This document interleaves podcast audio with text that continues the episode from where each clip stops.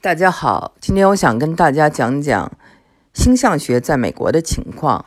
嗯，很多人说啊，在国内越来越多的年轻人开始相信星座。那么其实啊，这个美国有个调查，就是说年轻人哈，millennials，百分之五十八的人都相信星座，觉得有一定的道理在。当然了，星座在科学的范畴内是被。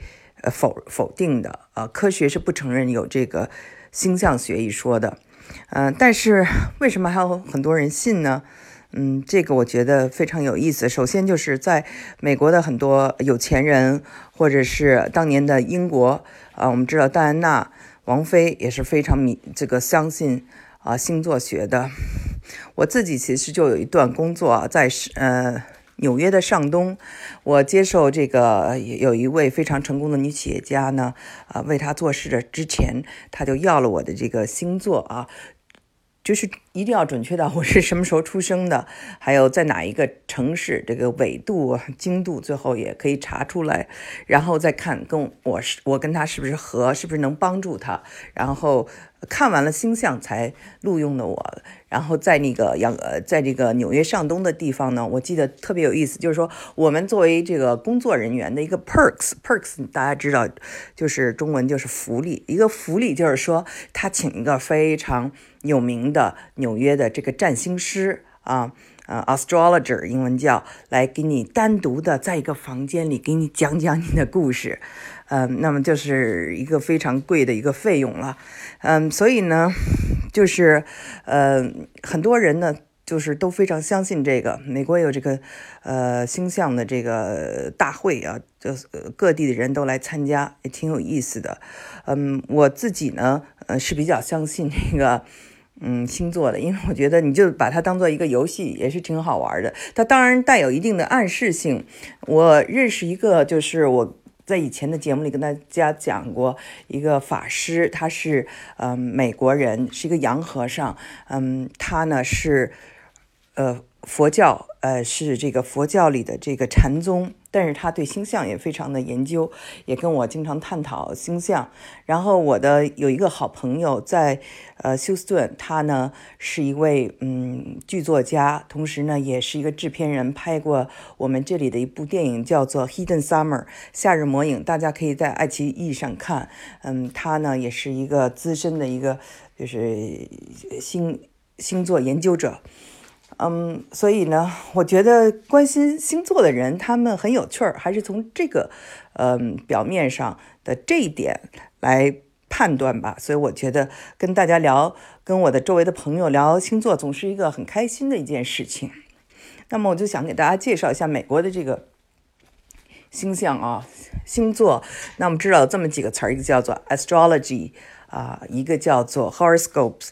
还有叫 zodiac signs，这些都是哈，你是什么星座啊？你是什么这个？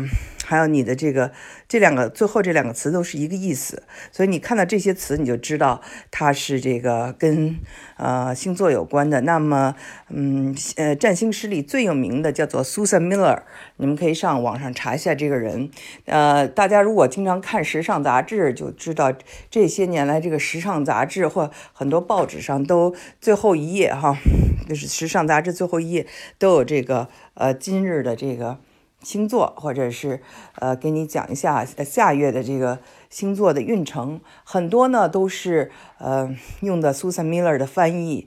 呃，Susan Miller 呢，他在全世界范围内都做有这样的呃专栏，叫做辛迪加 （Syndicated），就是说他靠这个辛迪加的这个专栏赚了很多钱。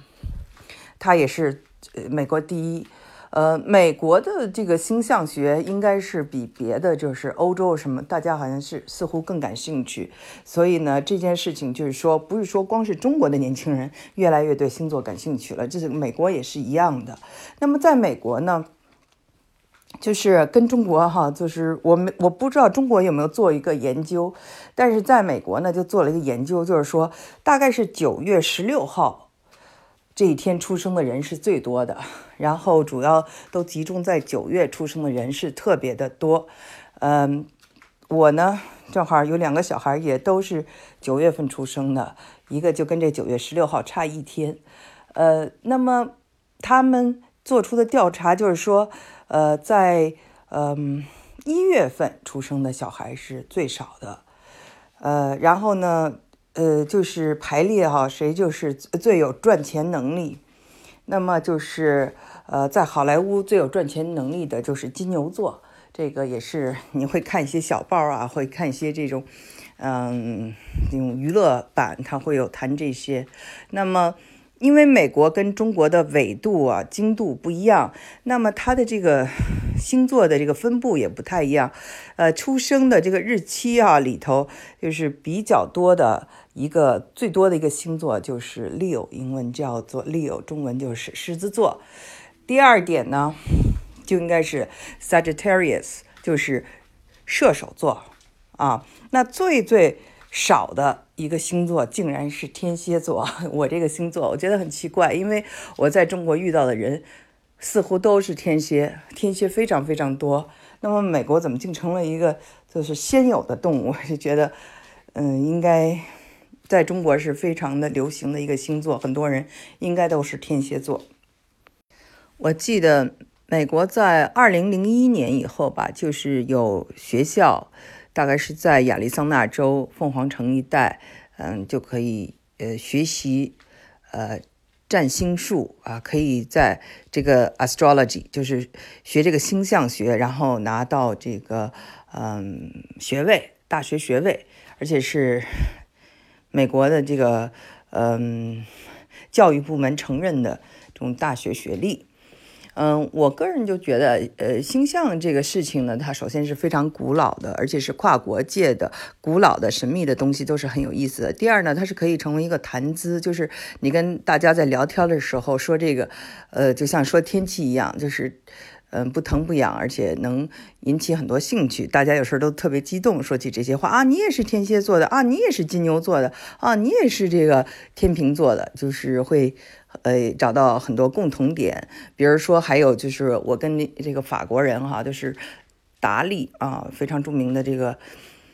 呃，画家达利的助手，一位法国人，他就喜欢呃算命啊，喜欢看星象啊，喜欢这个塔罗牌，也跟我就一起。然后还有比如说牙买加的这些嗯艺术系的教授啊，都跟我我们一起就是聊天的时候都会谈到这些星象。那是一个就是嗯就是增加友谊吧，就是因为你要跨文化的东西，你要找到相同点。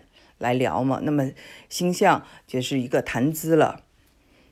再一个呢，就是很多的名人使用它，或者很多人在，比如说呃呃买房买地，或者做一个事业，或者在做出一个重大抉择的时候，他们都想希望星象师告诉他们呃一些他们不知道的东西。那所以尽管它是我我相信是带有强烈的这种暗示性的，但是呢，就是。英文叫 "It doesn't hurt"，对吧？就是说也没有给你带来什么巨大的伤害。呃，很多人呢，就是从中，呃，还得意。